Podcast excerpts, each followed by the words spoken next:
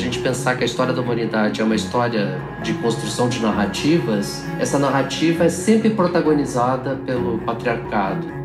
Existem duas revoluções que vão acontecer no século XXI que são as mais importantes, que é a revolução de gênero e a revolução da longevidade. Os homens sempre acharam que eram corajosos e valentes. Na verdade, os homens eram exatamente o oposto. Eu adorei ser pai logo no primeiro momento. Estou se olhando cada vez mais para isso, né? Para o feminino que existe em nós, homens todos. Cara, são as mulheres que carregam esse país nas costas. Eu acho que a vida é um milagre, ele precisa ser celebrada para que a gente consiga superar esse fronte de guerra, né? Não existe fascismo, não existe conservadorismo que possa fazer com que algumas coisas voltem para trás. Olá, bem-vindo, bem-vinda, bem-vinde ao quadragésimo episódio do Alma Masculina. Para você que já nos acompanha, eu sou Paulo Azevedo e tenho a honra de contar com a parceria de Conrado Góes, Glaura Santos e Vitor Vieira.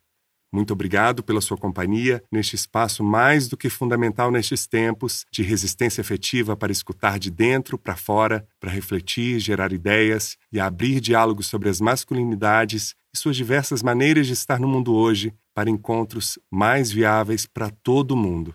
Se você está nos ouvindo pela primeira vez, siga e avalie o nosso perfil no Spotify ou na sua plataforma preferida e confira as conversas que trazem visões diversas das masculinidades. E Antes de chamar o nosso convidado, eu queria que uma pessoa muito especial apresentasse ele para vocês. Olá, Paulo, parceiro amado. Olá a todos os ouvintes do Alma Masculina. Meu nome é Conrado Góes, eu sou músico, é, integrante aqui da equipe desse espaço que é o Alma Masculina. Sou responsável por toda a parte de áudio e trilha sonora. Bom, minha indicação é, é o Cacau Roden um grande amigo, um grande parceiro. Trabalhamos já em muitos projetos juntos. Ele é cineasta e acho que a coisa maravilhosa do Cacau, uma das, acho que é o fato dele trazer sempre para as discussões, para as conversas, assim, uma gama de camadas assim muito sensíveis, importantes, né, muito relevantes, né? E isso está presente também em tudo que ele faz, nos seus filmes, o que ele escreve, enfim, eu acho que só tem a engrandecer a discussão das masculinidades ter o Cacau aqui, junto com você, Paulo. Não vejo a hora. Venha, Cacau, estamos te esperando de braços abertos. Um beijo em todos aí. Tchau. Então seja muito bem-vindo ao Masculina Cacau Roden e a gente está muito feliz de te receber aqui. Eu que agradeço imensamente o convite. É uma honra, um prazer Adorei essa surpresa agora desse irmão de artes e de vida que eu ganhei, que é o maestro Conrado Góes, um grande artista, brilhante, um homem da altíssima cultura e da altíssima humanidade. Eu sou suspeito para falar, né, gente? Essa história começou num restaurante aqui em São Paulo a gente se conheceu através de uma grande amiga que é a Maria Fanquin. Ele entrou nessa parada e foi o primeiro parceiro, assim, que deu as mãos e falou: vamos juntos aí criar esse espaço. Cacau, ele falou que você é cineasta, mas eu queria que você se apresentasse. Eu sou um diretor de filmes, também chamado de cineasta. Eu comecei muito menino a trabalhar com cinema, né? Eu comecei a trabalhar com cinema, não tinha 16 anos completos ainda. Então, praticamente eu cresci atrás das câmeras. Logo que eu comecei a fazer cinema, é, eu achava que esse termo, o cineasta, ele carregava peso histórico e, e, e de potência artística, intelectual, de vida muito grande, né? Então eu falava assim, cineasta é o Kubrick, eu só dirijo alguns filmes de vez em quando. Com a idade acabei aceitando. Eu nunca fui ao cinema quando eu era criança. Isso é uma coisa muito curiosa. não tinha essa cultura na minha casa, meus pais eram trabalhadores, não tinham tempo para cultura, enfim, a nossa cultura era a cultura de massa, a TV, e eu comecei a trabalhar muito cedo para ajudar em casa como office boy. E uma tarde eu saí do trabalho e passei em frente. Haviam muitos cinemas de rua ainda, isso no, nos anos 80, em Curitiba, onde eu nasci Cine Hits. Eu olhei, tinha um cartaz lindo na porta, eu falei, eu vou, vou ao cinema, nunca fui ao cinema. E eu entrei para ver, porque aquele cartaz me chamou atenção. E eu saí do cinema com uma ideia fixa de que era aquilo que eu tinha que fazer da minha vida. Eu só não sabia como se fazia cinema, nem aonde se fazia cinema, e nem se o Brasil fazia cinema direito. E que primeiro encontro, né? Era Sonhos do Akira Kurosawa, né? Sonhos do Kurosawa. Assim, cada fotograma daquele filme é uma pintura, é um tem uma força muito grande, né? Meses depois eu já consegui estágio para trabalhar numa produtora, em estúdio, comecei enrolando cabo, varrendo o chão, servindo café. De estagiário passei assistente de produção, depois virei produtor, depois virei diretor de produção, depois virei assistente de direção, onde eu fiquei muitos anos, que eu acho que foi a minha maior escola. Eu trabalhei com muitos diretores e diretoras e me tornei diretor. Eu passei minha vida fazendo cinema. Eu queria ser músico, eu sempre gostei muito de rock. A gente teve banda, banda de punk rock, banda de metal, e, enfim, quando era moleque, eu, meu irmão, meu irmão é músico. Essa influência do rock, dessa cena, Bowie, etc. É, muito a cara do, umas... do, da juventude, né, curitibana, assim.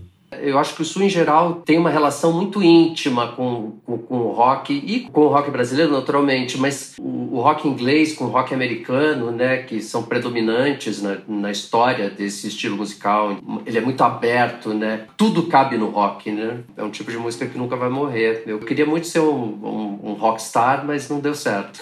é, eu consegui realizar esse meu sonho fazendo uma peça sendo um rockstar, porque nem instrumento eu toco.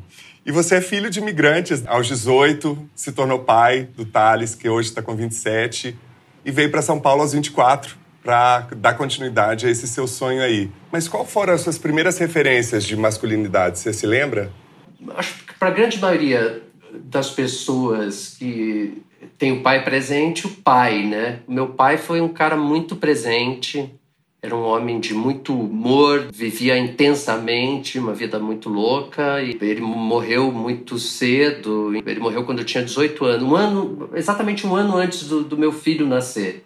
Então eu perdi um pai canceriano e, e ganhei um filho canceriano um ano depois. O destino estava querendo me dizer alguma coisa que eu não entendi até agora. Mas, mas além do meu pai, eu acho que, como a gente falou de rock, eu acho que os meus ídolos também foram minhas referências de masculinidade. Os Beatles foram uma referência de masculinidade. Eu lia, eu queria saber tudo sobre a vida deles, sobre a vida conjugal, sobre a relação deles com os filhos e etc. Eu era um Beatlemaníaco assim muito de carteirinha e eu gostava muito de vasculhar a vida dessas pessoas. Eu acho que também trouxeram um pouquinho dessa masculinidade pelo caminho da arte. Música sempre teve presente em casa, a arte sempre teve presente em casa nesse sentido, né, de a gente consumir arte, exceto cinema, o que é um paradoxo, mas enfim. A minha família é uma família muito matriarcal. A família da minha mãe sempre teve muito presente, a minha mãe sempre foi muito presente. Era uma família de 15 irmãos, uma família imensa. E eu só tinha primas, na minha geração só tinha primas. Então era eu e meu irmão e meninas. Então a gente brincava muito com as meninas. Eu convivia muito com as tias. Então esse feminino estava muito sempre atravessando as masculinidades na minha casa, né, do meu pai e, e a nossa que estava ali em formação na infância. Isso acabou dando alguns problemas na escola, né? Sempre tive muito bullying, eu sempre tive muita amiga, então era sempre a coisa ah, o viadinho e tal, e daí para isso tinha que se defender, escola pública na periferia, daí o diálogo é a porrada, né? Pô, se você não sabe brigar, se você não sabia, hoje em dia espero que não, não seja mais assim, eu acho que não é mais tanto assim, mas na minha época tinha muito isso. A violência estava sempre muito enraizada. Continua de alguma forma as outras violências, né? Mas a violência física, a porrada estava sempre ali muito muito presente. É engraçado que você comentou desses ícones do rock dos anos 70, 60, inglês, americano. Na minha pesquisa sobre eles, eu descobri muito essa complementaridade do feminino, né? Eles tinham uma expressão também, mesmo que às vezes a vida pessoal fosse controversa, ainda mesmo rompendo padrões e comportamentos, ainda tinha uma influência misógina, machista muito grande, mas tinha um, um, jeito de se vestir, de se expressar no palco que hoje a gente chamaria quase que de andrógeno. O próprio Ney Mato Grosso aqui também dessa época, né, que tinha essa essa coisa fluida na maneira de expressar artisticamente tanto o feminino quanto o masculino, né, que era muito novo para aquela época. Numa entrevista você falou uma coisa que eu achei super interessante, que é como cineasta você se considera um ótimo contador de histórias. Qual história que você gostaria de contar hoje sobre o papel dos homens na transformação do nosso país num futuro próximo, Cacau? Eu gosto de inventar histórias ficcionais a respeito da realidade, né? Eu acho que eu faço documentários muito inspirado na ficção, né? A construção narrativa, sempre busco construir as personagens pensando em como os grandes escritores, como os os grandes cineastas, os grandes dramaturgos deram vida aos seus personagens e eu gosto de que, a, de que o documentário seja um espelho da ficção e vice-versa, é um jogo muito interessante. É engraçado você estar perguntando isso no meio de uma pandemia, por exemplo, né? Porque acho que a pandemia, ela além de nos colocar de castigo, sentados para pensar muito a respeito de todas as questões existenciais e de como a gente transita por esse planeta, como a gente se relaciona com o outro, com nós mesmos e com o planeta, com as outras espécies. A, além de pensar sobre essas questões, acho que muitas coisas foram escancaradas. Eu tenho uma amiga que ela fala que nesse momento a gente descobre muito, sem um cunho maniqueísta, mas descobre muito bem assim quem queria atrapalhar, tem um lugar cativo nesse momento e a gente está vendo isso acontecer, e quem quer ajudar. Os homens tiveram sempre um lugar de hegemonia muito grande, né? Ao longo de toda a história, né? Se a gente pensar que a história da humanidade é uma história de construção de narrativas, essa narrativa é sempre protagonizada pelo patriarcado, sempre protagonizada pelo homem. E a gente pode dizer que no século XX, agora na entrada do século XXI, onde a gente teve muita chance de construir uma sociedade bastante equitativa em relação a gênero, em relação à raça, em relação a tudo que constitui a nossa sociedade, a humanidade como um todo, a gente continuou repetindo padrões, repetindo modelos completamente obsoletos, completamente nocivos os homens tiveram muita chance de tentar consertar os males que eles impuseram à sociedade como um todo, ao planeta, e não o fizeram. Isso é uma coisa que eu lamento muito por nós, homens. Né? Nós tivemos essa oportunidade, muitos de nós tentamos, acho que desde a geração dos baby boomers para cá, eu não sou historiador, mas assim, olhando por cima, é a visão que eu tenho, né?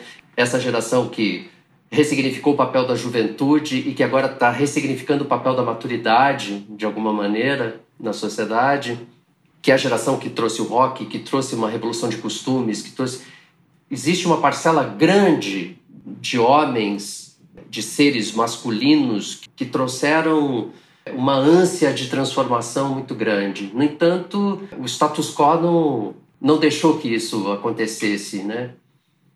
Prevaleceu uma hegemonia de um patriarcado arcaico, pouco igualitário, equitativo. Eu acho que a gente não tem muito o que celebrar. Eu acho que nós temos que celebrar o milagre da vida. Eu acho que a vida é um milagre, ele precisa ser celebrada para que a gente consiga superar esse fronte de guerra, né? Porque a gente está vivendo realmente uma guerra. E é uma guerra onde as piores características das masculinidades estão, estão expostas, né? Tanto que no meio da pandemia a gente, a gente sacou, ficou muito óbvio, né, que boa parte dos países governados por mulheres eram os países que estavam resolvendo melhor toda a questão epidemiológica, né, ligada à pandemia e, e as questões sociais, né, porque isso acaba impactando o todo, a máquina toda foi nos dado mais uma chance. A gente, como seres masculinos, precisamos agora aproveitar essa, essa chance e transformar nossa sociedade num lugar mais equilibrado. É, não cabe mais essa violência toda, né? E a gente está vivendo no Brasil, sobretudo, um momento muito trágico de violência. É uma violência o tempo todo, né? E a pandemia escancarou essa violência, esse machismo, essa coisa bélica que tentam legitimar a qualquer custo.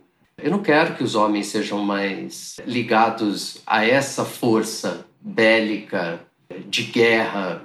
Se eu pudesse reescrever essa história, e eu acho que a gente tem que acreditar que a gente pode reescrever, que nós somos os roteiristas dessa história, se nós somos os roteiristas dessa história, é importante que a gente arraigasse as mangas e comece a reescrever essa história de agora em diante. Não teremos mais muitas chances, isso é fato.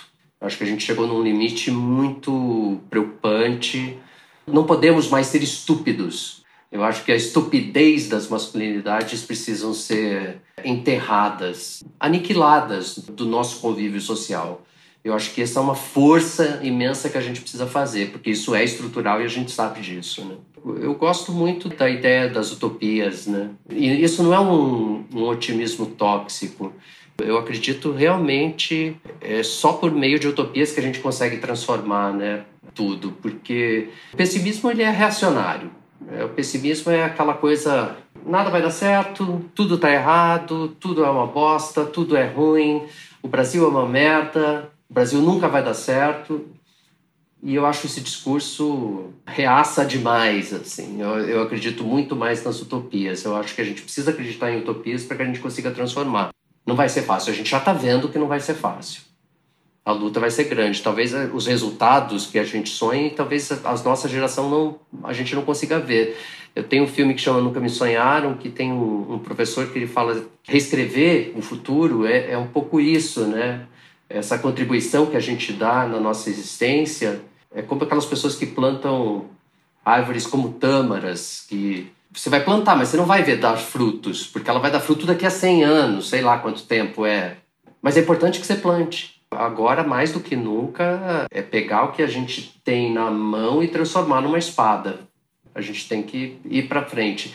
Pode parecer paradoxal, né? Eu falar de transformar numa espada, mas é, essa espada não é para para ferir, essa espada para abrir caminho em meio a esse mar de lixo que está em volta da gente. A vantagem de tudo isso é que tudo veio à tona, né? A sensação que eu tenho é que a luz revelou as sombras e está muito nítido o jogo, né? Por uhum. mais que a avalanche de más notícias que a gente recebe diariamente, a gente também vê uma reação, principalmente da periferia, enorme. A micropolítica afetiva se proliferando, né? As pessoas tendo a dimensão de que a coisa acontece na sua vizinhança. Essa ideia de movimentar e de uma ação que dê conta de um país continental como o Brasil começa na sua vizinhança, começa numa doação para alguma ONG, para alguma instituição que você conheça que afete ou faça alguma coisa com seus talentos que né, não seja focado no seu resultado imediato de sucesso profissional, né? Cacau, você acha que as narrativas do audiovisual, em geral, têm trazido nos últimos tempos assim espectros mais diversos e amplos de uma forma menos chapada, com mais nuances assim das masculinidades e das sexualidades em geral? Você teria alguns exemplos disso? Eu acho que sim. Eu acho que a arte sempre foi o ar fresco que a gente pode contar com ele em, em momentos de sufoco, né? E a humanidade vive numa montanha russa, né? De tá, tá no sufoco e uma hora tá numa, numa certa estabilidade, tá no sufoco e uma hora tá numa certa estabilidade, né? Uma coisa um pouco cíclica. Esse ar fresco, essa brisa fresca que vem, a arte traz muito, né? A arte e a cultura como um todo. Quando ela provoca coloca uma luz ou uma lente de aumento sobre temas ou assuntos que são urgentes.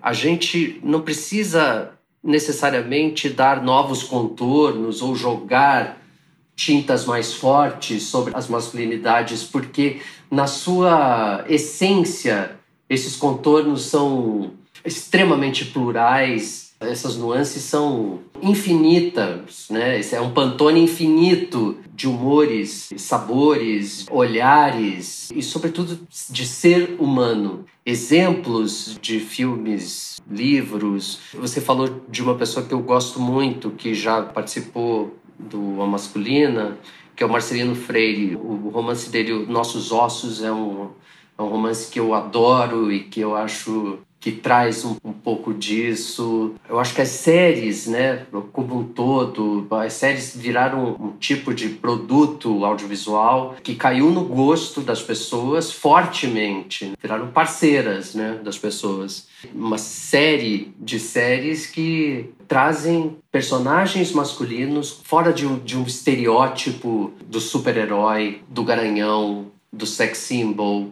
do todo-poderoso, personagens masculinos mais sensíveis, mais andrógenas em alguns momentos, né? A gente estava vindo muito bem, né, aqui no Brasil, produzindo muitas coisas antes do atual governo.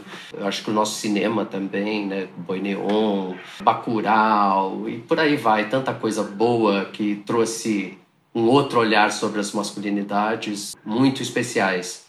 Tem um filme lindo, tá no Netflix, é eu acho que a produção é italiana, ele se passa na Itália com a Sofia Loren, Rosa e Momo, que é um filme que mostra exatamente isso na infância, né? Como os meninos são criados para serem seres arredios e rebeldes, aguerridos em demasia e a transformação, né? Não vou dar spoiler. E essa transformação dessa personagem, né? Dessa criança, desse pré-adolescente, né? Tá se olhando cada vez mais para isso, né?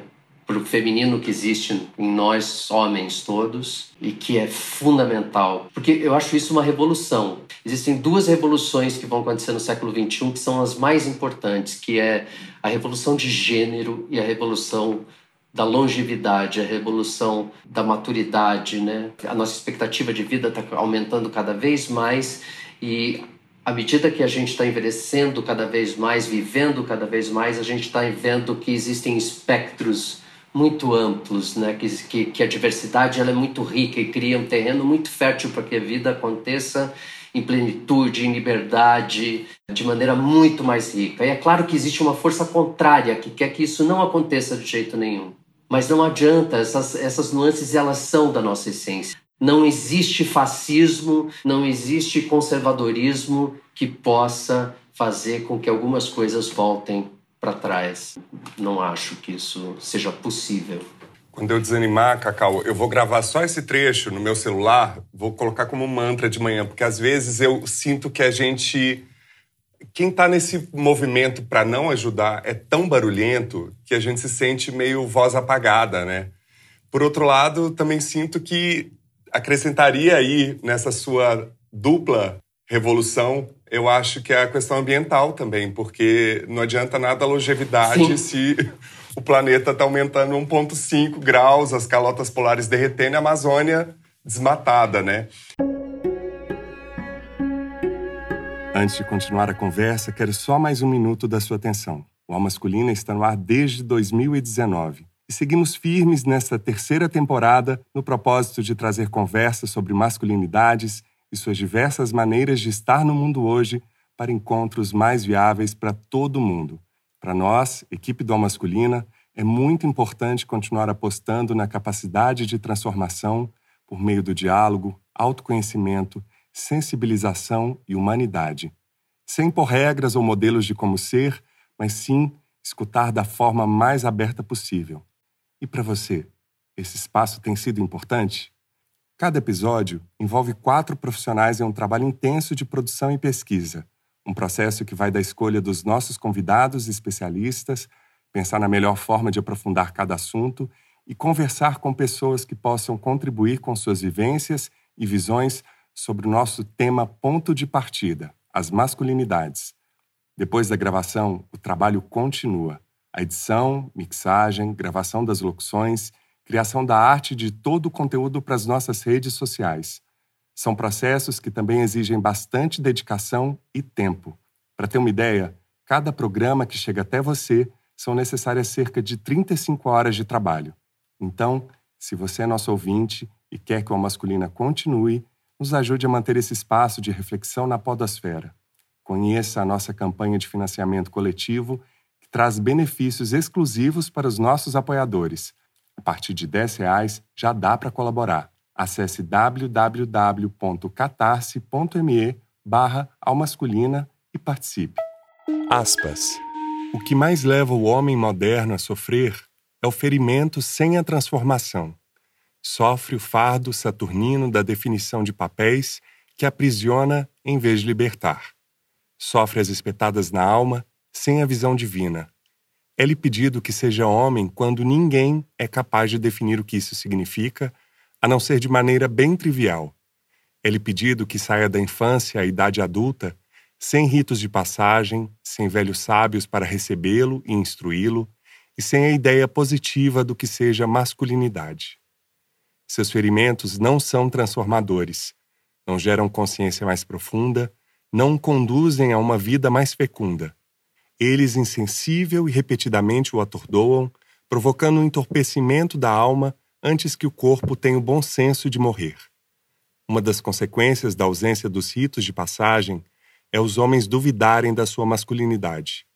Sentem que, por mais que tenham conseguido se proteger, alguém conseguirá romper o cerco para humilhá-los ou até destruí-los.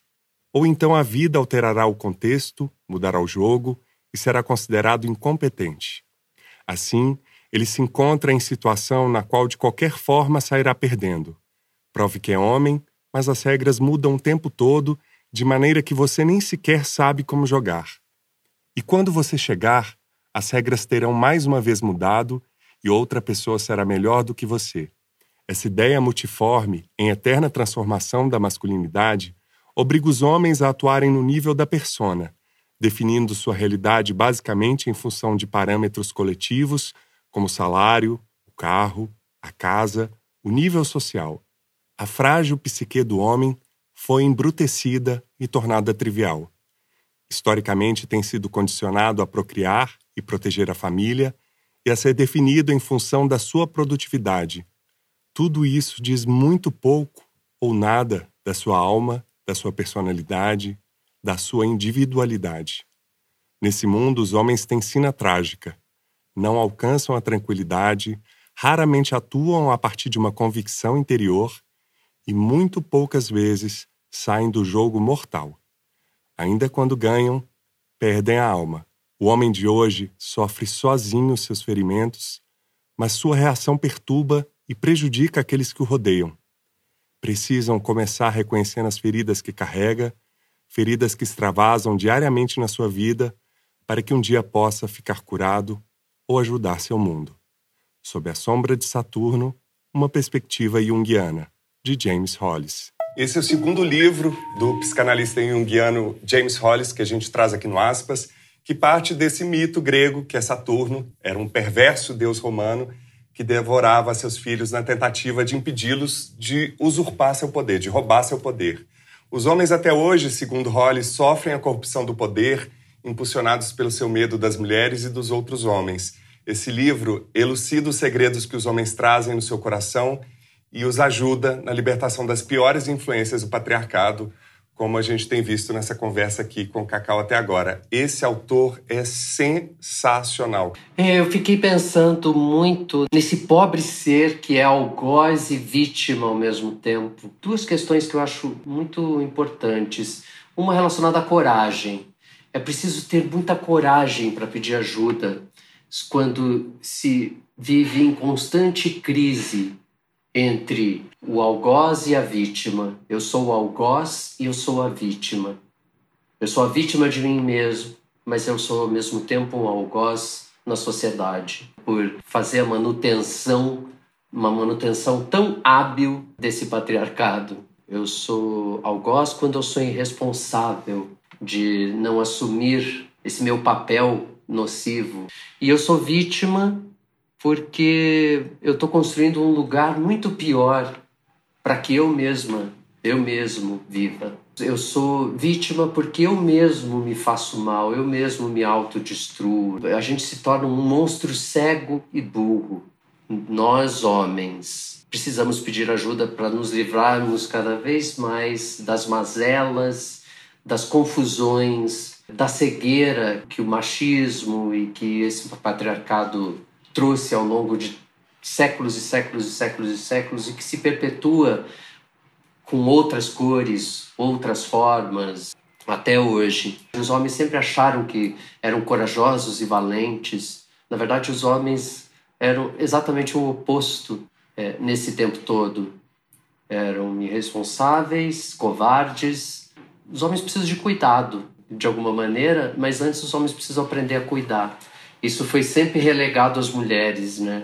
Eu acho que a gente precisa pensar isso. É mais uma outra revolução importante, a revolução da cultura do cuidado, né? Estabelecer uma cultura de cuidado, né?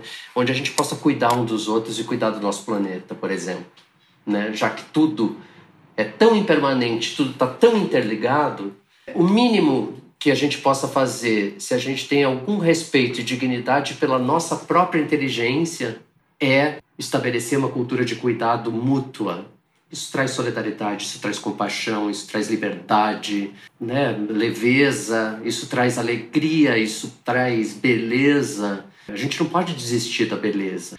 E as coisas às vezes parece que podem parecer um pouco misteriosas, né? De como a gente consegue, né? Existe uma senha para entrar, possa mudar os meus códigos todos. Não sei se existe uma senha, eu sei que existe um corpo, uma mente, um coração, um espírito e um tempo e um espaço. Essa é a receita. O que você vai fazer com ela é uma escolha que você faz. Não adianta a gente querer ter respostas muito claras de qual é a receita para transformar o mundo num lugar melhor para que a gente viva. Mas tem coisas que a gente sabe que a gente não quer. Acho que a gente pode começar por isso, né? Tão rico tudo isso que você me trouxe que suscita muitas reflexões.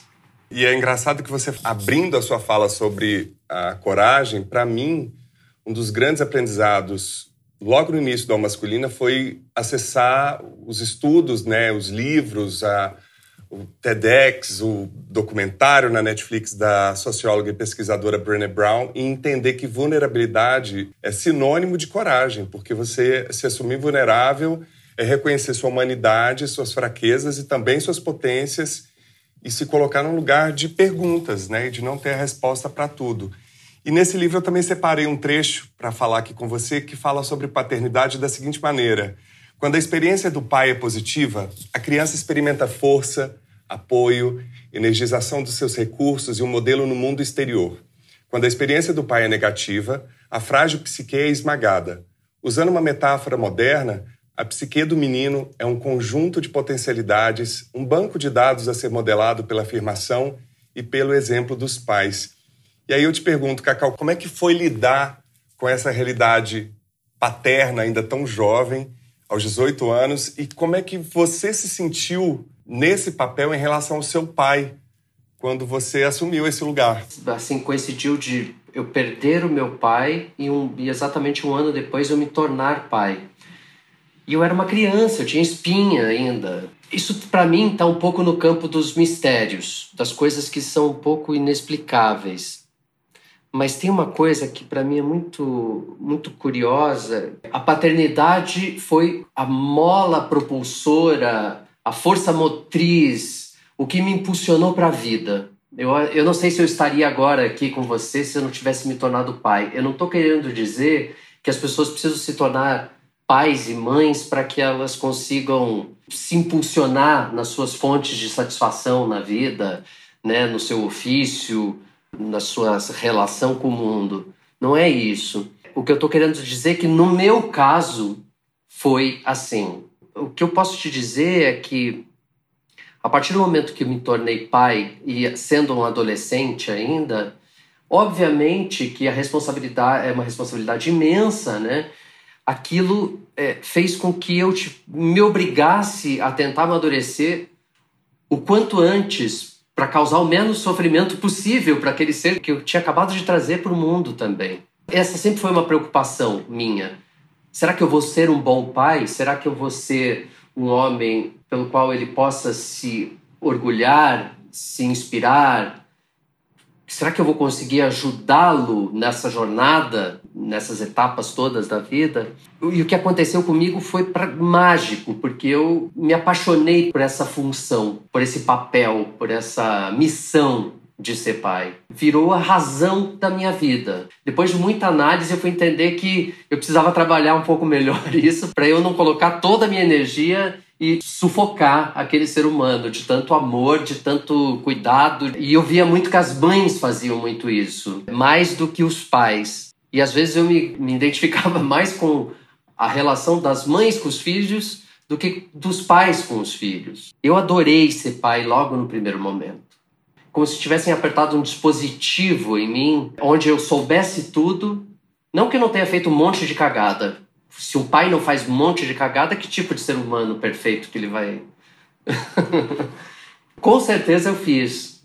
Acho que Freud que fala que educar e governar estão no campo do impossível, né? E eu acho que educar está no campo do impossível. O educar, na verdade, é a tentativa né, do, de você é, transmitir conhecimento, vida, sentimentos, amor, paixão, etc. Então é um trabalho, né? Você vira um vulcão de vida, dínamo de vida. Eu falo com muito entusiasmo disso porque e eu comecei a cuidar mais de mim também. Alguém te amparou nesse primeiro momento sendo tão jovem? A minha mãe, você... a minha mãe ajudou como ela pôde ajudar. A minha sogra na ocasião também um pouco, mas eu me separei quando meu filho tinha um ano de idade. E logo depois ele foi, ainda pequenininho, morar comigo. A mãe dele não estava muito bem naquele momento, ele foi morar comigo. Então ele ficou comigo alguns anos. E depois ele voltou a morar com ela. A gente tem uma relação super boa e tal. Às vezes ia trabalhar quando minha mãe não podia ajudar com uma sacola, com mamadeiras, fraldas e etc. Eu lembro dele com três anos de idade brigando com as pessoas para não pisarem no fundo infinito branco porque senão sujava. Dormia em pilha de isopor, entendeu? Dentro do estúdio algumas vezes. Cresceu dentro do estúdio. Foi o que eu pude dar, eu não tinha recursos na época financeiros que pudessem me dar uma estrutura que eu tivesse cuidadoras para ele, etc. A minha família ajudou bastante, a, a, mãe dele também nesse momento, e a gente foi dividindo ao longo da vida. Depois eu vim para São Paulo, ele ficou com a mãe, e talvez tenha sido um, momento, um dos momentos mais difíceis da minha vida. A saudade me consumia. É como se, se, se, se um pedaço meu tivesse sido paralisado, como se eu não tivesse completo, como se eu tivesse arrastando uma das pernas. Um personagem de expressionismo alemão, assim, um monstro de expressionismo alemão. Isso pai de um menino, né, essa coisa da masculinidade, né? Então eu vivi duplamente muita coisa junto com ele. Nós somos muito parceiros. Eu acho que a paternidade me tornou um ser humano melhor, não tenho a menor dúvida disso. Então acho que isso é a prova de que afeto, de que amor, enfim, por mais que seja um clichê, e por mais que o. Daí você pode pegar várias palavras que a gente está enjoado de ouvir, né? Empoderamento, sustentável, propósito. Todas essas palavras eu amo. E eu vou defender o quanto for. As pessoas estão um pouco enjoadinhas, elas estão com ranço dessas palavras. Mas, cara, isso é empoderador tornou tudo mais sustentável ao meu redor. Então é uma série de clichês, assim. Eu me tornei uma pessoa melhor. É fato. A gente aprende muito com as crianças.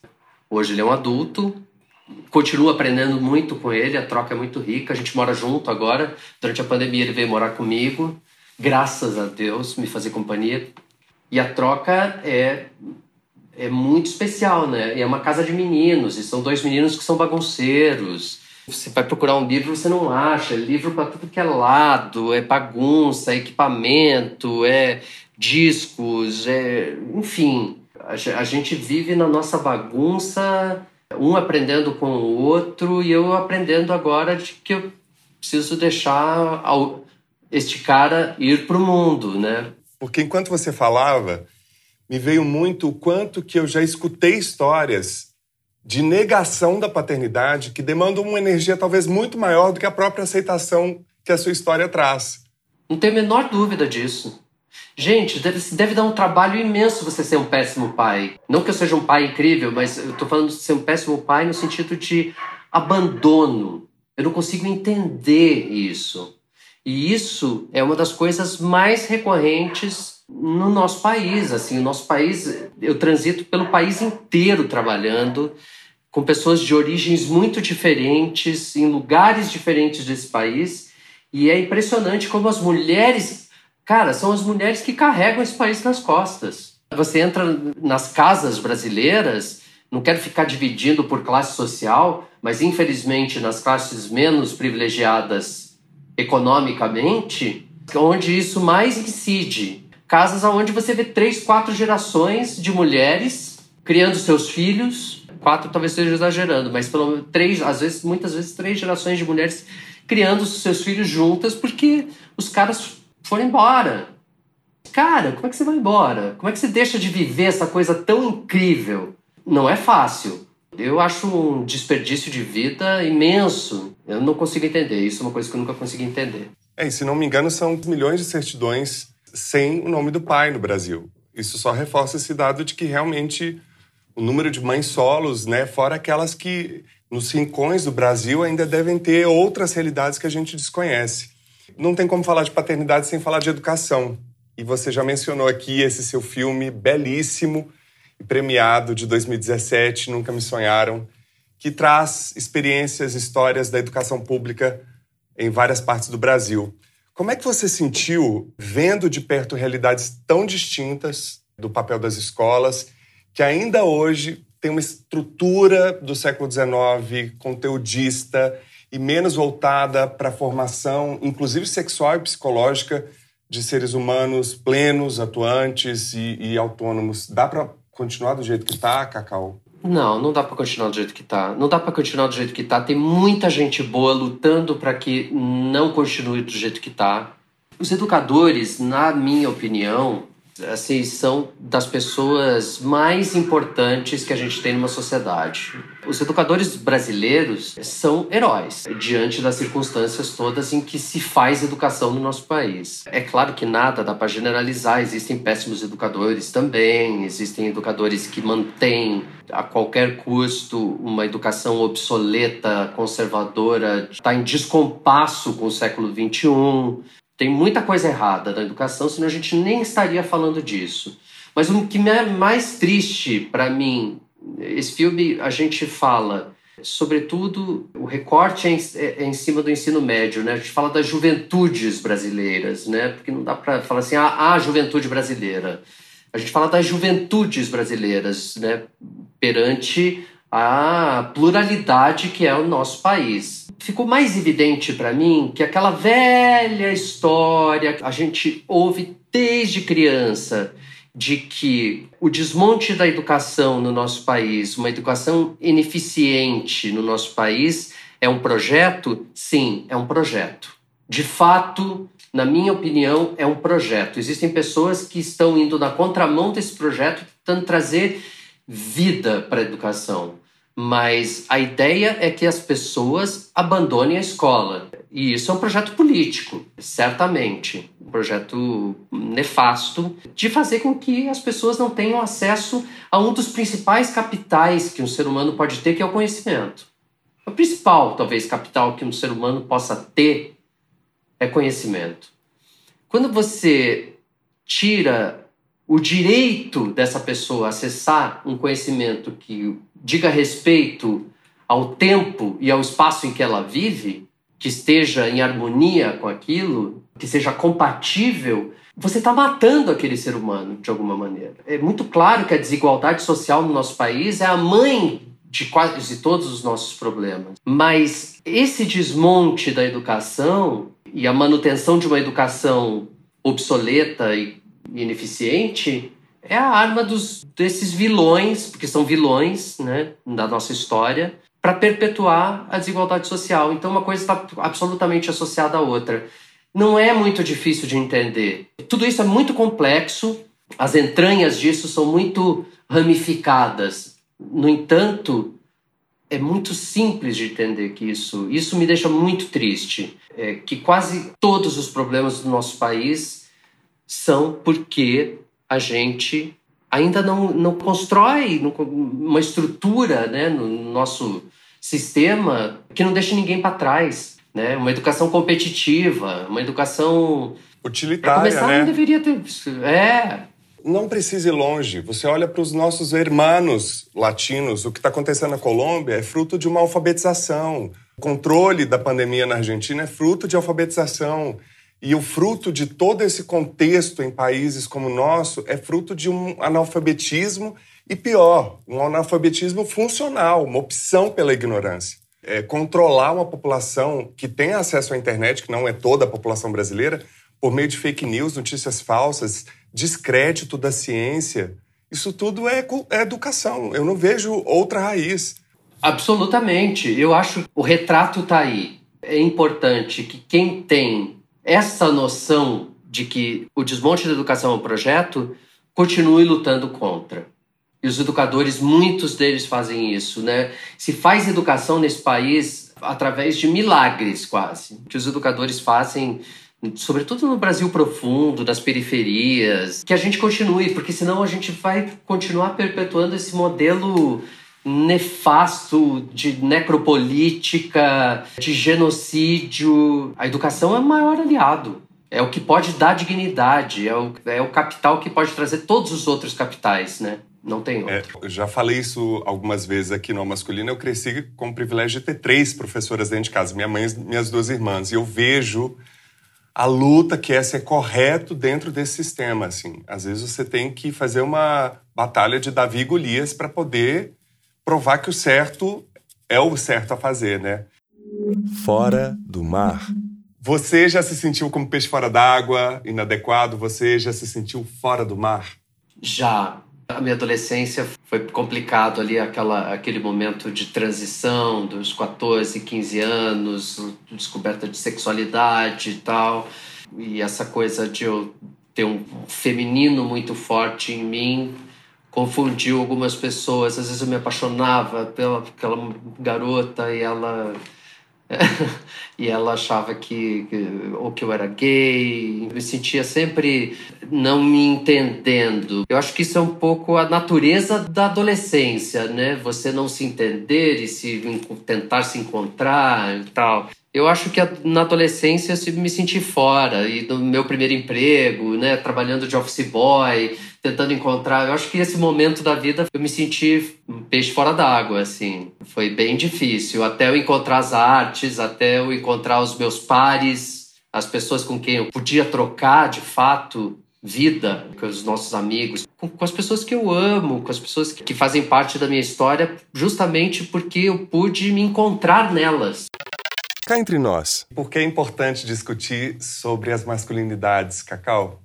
Para resumir quase tudo que eu falei hoje, assim, para você, que é para. Eu acho que é importante discutir as masculinidades porque não dá mais para nós continuarmos sendo homens numa estrutura de um patriarcado tão nocivo para nossa sociedade. Não é possível que a gente continue perpetuando coisas que fazem mal às mulheres, mal aos homens, mal às crianças, mal ao planeta. E é o patriarcado que sustenta isso grande parte. Né? Não dá mais para a gente não discutir as masculinidades. Eu acho que a gente precisa cuidar dessa masculinidade para que ela floresça num futuro mais promissor, apesar de que o cenário é um cenário muito desestimulante. Então teremos que ser mais corajosos ainda. Acho que a gente precisa ter coragem, ter coragem para discutir as masculinidades, ter coragem para ser homens, mulheres iguais, igualdade, equidade. Essas são as palavras que vão determinar se nós vamos ter um futuro digno ou não. Escuta aqui. E chegou o momento das nossas dicas. Cacau, dicas de livros, filmes, documentários, o que você ah. quiser trazer pra gente. Vamos lá.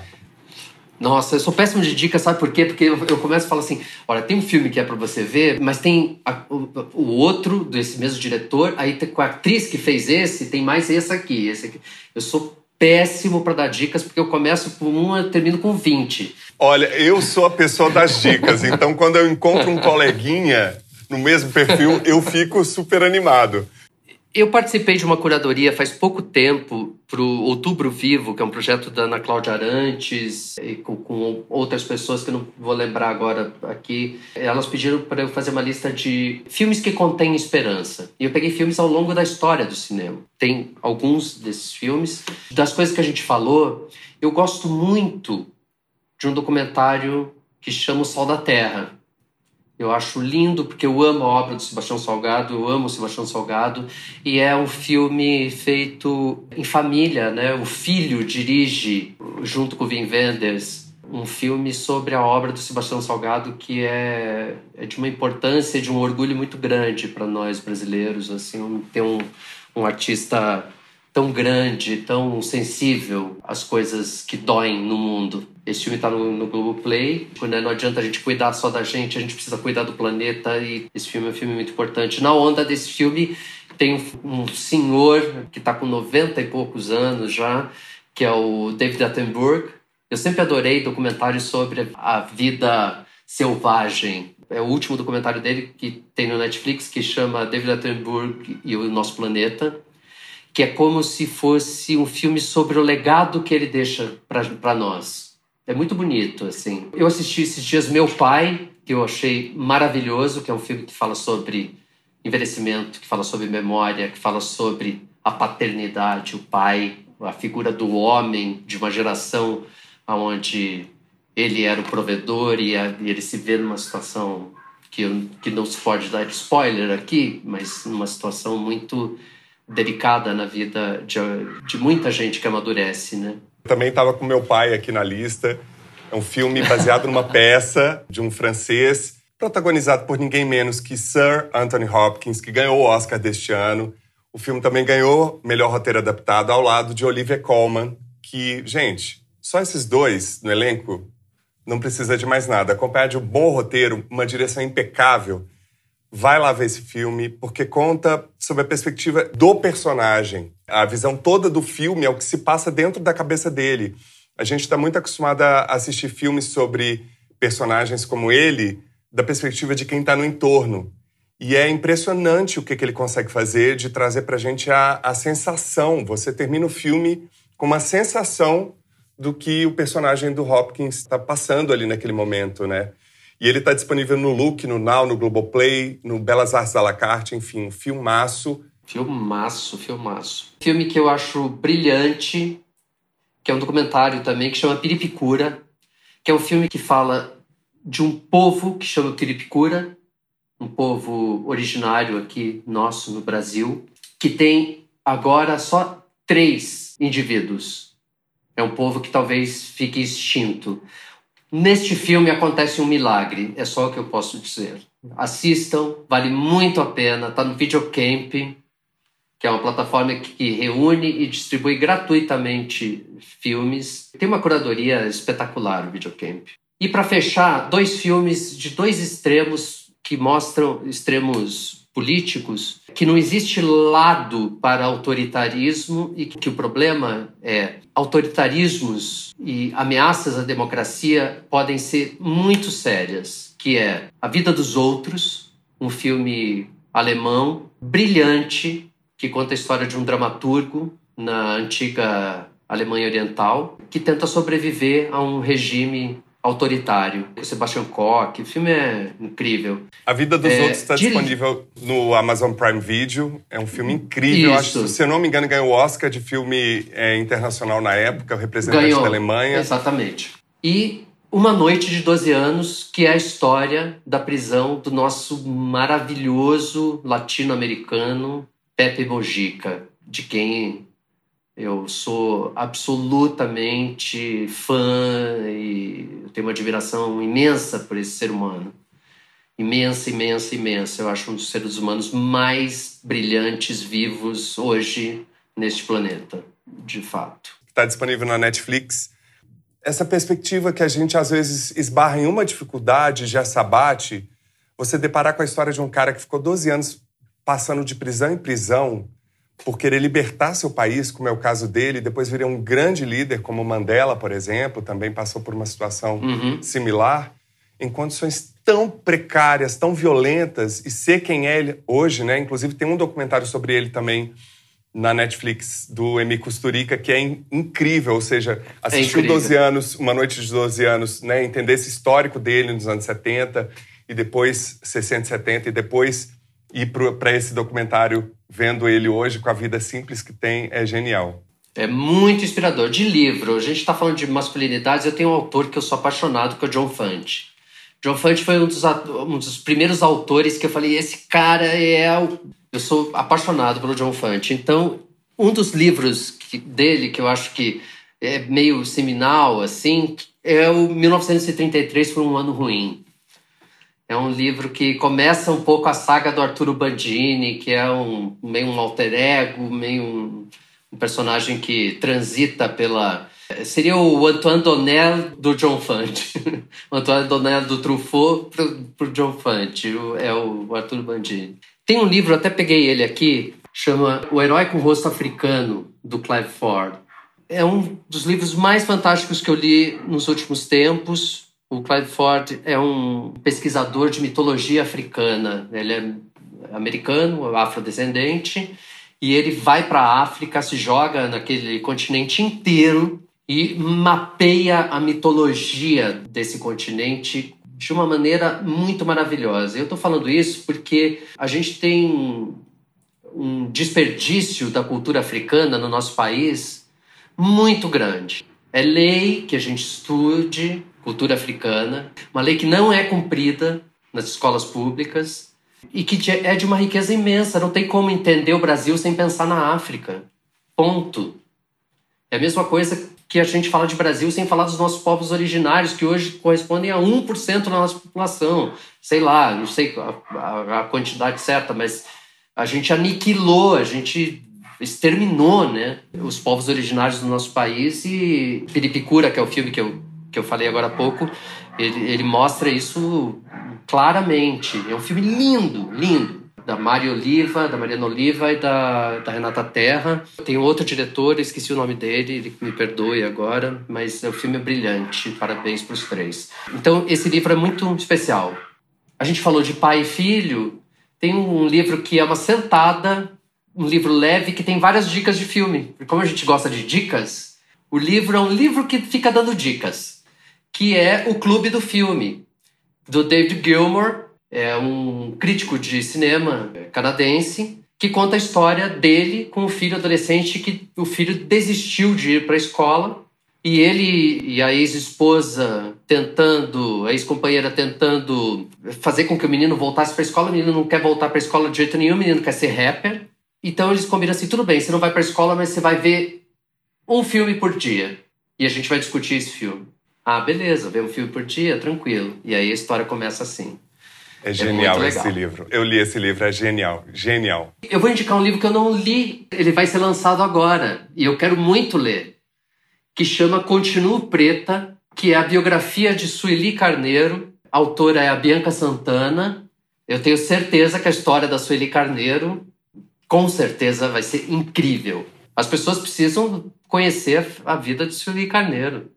E a minha, obviamente, começa pelas obras do nosso convidado, Tarja Branca, de 2014, que está lá no Amazon Prime Video, também está no Videocamp, que é uma plataforma incrível, gratuita, que precisa ser mais conhecida, divulgada, porque é uma curadoria, como o Cacau já disse, impecável.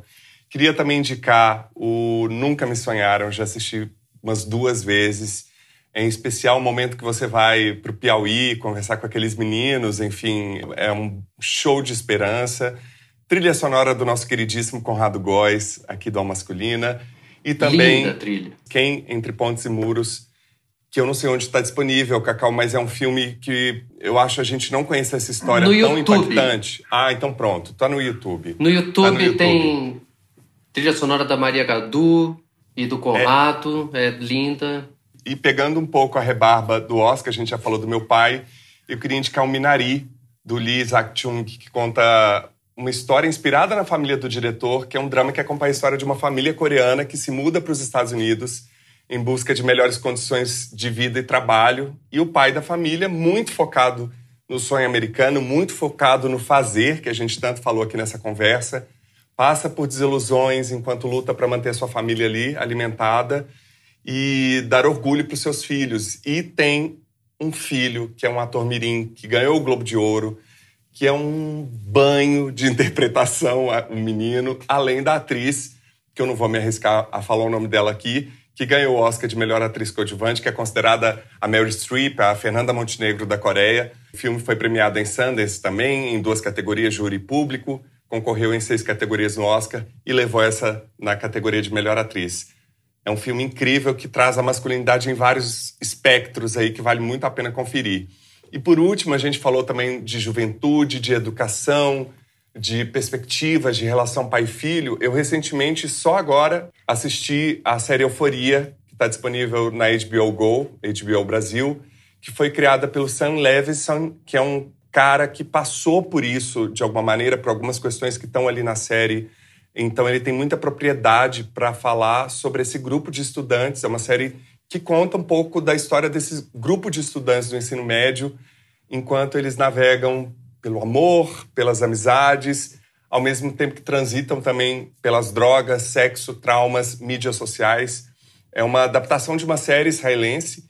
E o mais interessante é que todos os problemas ali, de alguma maneira, envolvem masculinidade, patriarcado, machismo, misoginia, assim, a raiz de tudo, porque a cada episódio ele vai apresentando os personagens a partir da infância e da relação com os pais. E eu não parava de pensar no masculino e como que ele retrata isso de uma forma sem firulas. É tudo muito cru, não é uma série para adolescente, apesar de retratar esse universo. Tem cenas de nu frontal, tem cenas de droga, a HBO avisa antes de cada episódio, mas aos pais, pessoas acima de 18 anos, por favor, assistam Euforia, em especial os, episódios especiais produzidos na pandemia, é sensacional, é de virar a cabeça. A violência dos homens contra eles mesmos e com os outros é bizarra, assim. Desde a infância, essa cobrança por performance já traz marcas que afetam para a vida toda. E não perca a segunda e última parte dessa conversa na próxima semana. Cacau comenta o quadro Lugares Comuns, responde a pergunta enviada por um convidado especial e muito mais. E siga as nossas redes sociais, Facebook barra Almasculina Podcast no Twitter e no Instagram, arroba Masculina, e se inscreva no nosso canal no YouTube. Comente, compartilhe os posts e leve a Masculina para mais gente. E visite o nosso site e conheça todos os episódios na íntegra, além da transcrição do aspas, lugares comuns e as dicas do quadro Escuta Aqui. Anote aí www.concultura.com.br barra Almasculina e colabore para manter o Almasculina no ar por meio da nossa campanha de financiamento coletivo. Saiba mais no site www.catarse.me barra almasculina. Continue nos enviando mensagens e comentários e espalhe a masculina nas redes. Gostaria de agradecer muitíssimo a todas as pessoas que colaboraram, em especial os nossos convidados, Cacau Holden e Altaíde Souza. E também não posso deixar de agradecer Conrado Góes, Marcelino Freire, Soraya Azevedo quero mandar um abraço para todas as pessoas que acompanharam a gravação ao vivo deste episódio pelo nosso canal no YouTube. Vá lá, se inscreva e acompanhe as próximas. O Masculino é feito graças a Conrado Góes na trilha sonora original e mixagem, arroba Conza01, Glaura Santos na identidade visual e arte, arroba Glaura Santos, Vitor Vieira nas fotos, arroba Vitor Vieira Fotografia, e eu, Paulo Azevedo, na idealização, roteiro, edição e apresentação, arroba Paula Azevedo Oficial. Esse podcast é realizado pela Concultura. E você que nos deu prazer da sua companhia até aqui, muitíssimo obrigado. Até semana que vem.